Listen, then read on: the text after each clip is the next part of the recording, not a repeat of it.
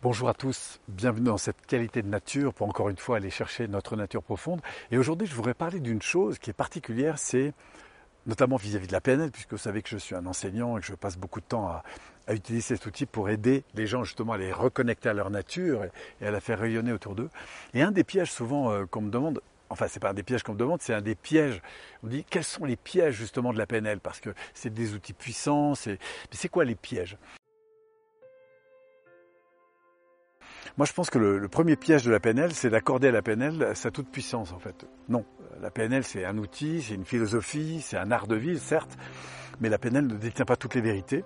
Il y a des tas d'approches qui sont euh, qu'on trouve pas dans la PNL. Euh, je pense euh, euh, des approches d'ordre physique, énergétique, émotionnel, mental. Enfin, il y a plein de voies qui sont euh, excellentes. Et la PNL n'est pas euh, n'est pas la seule voie. C'est une voie qui m'a plu parce qu'elle se elle nous renvoie justement à la richesse de l'être humain dans son fonctionnement neurophysiologique.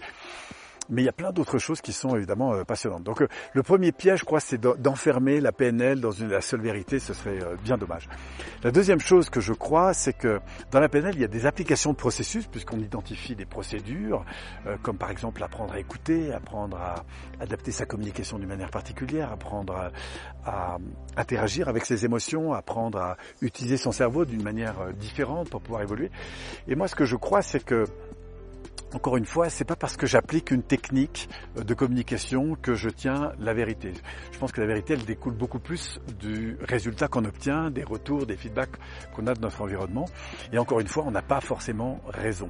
On a une raison, et c'est notre, et je pense que c'est une des grandes philosophies de la PNL, c'est cette notion de, de carte du monde, de perception qu'on a de nous-mêmes, des autres et du monde, et qui du coup justifie à la fois des émotions et par conséquent des comportements.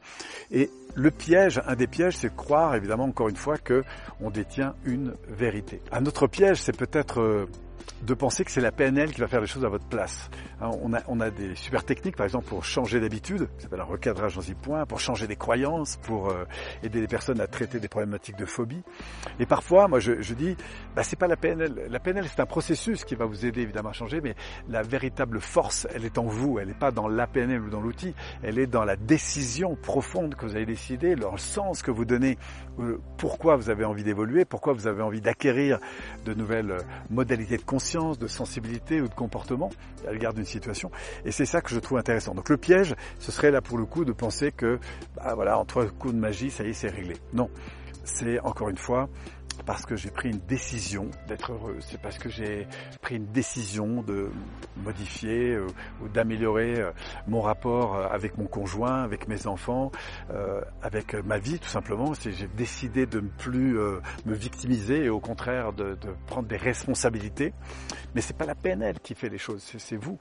La, PNL, ce n'est que la mise au jour en fait finalement d'attitude. D'ailleurs, la, la, PNL met parfois en avant bah, des choses, valorise évidemment le, le, le bien parce qu'on sait que le, bien-être c'est une source pour évidemment avancer et vivre mieux.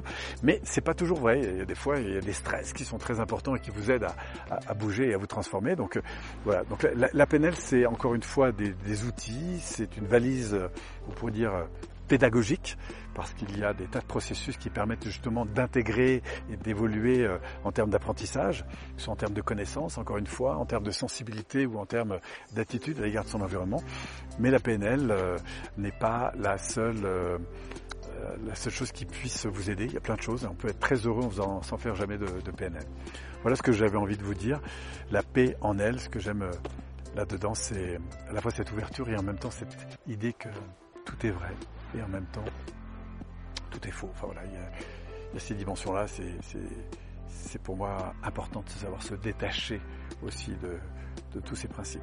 Voilà mes amis, j'espère en tout cas que ça vous aura éclairé sur certains points et puis au plaisir peut-être de repartager encore à nouveau ces moments euh, privilégiés dans cette nature pour aller connecter au fond à l'éveil de notre nature profonde. Merci à vous.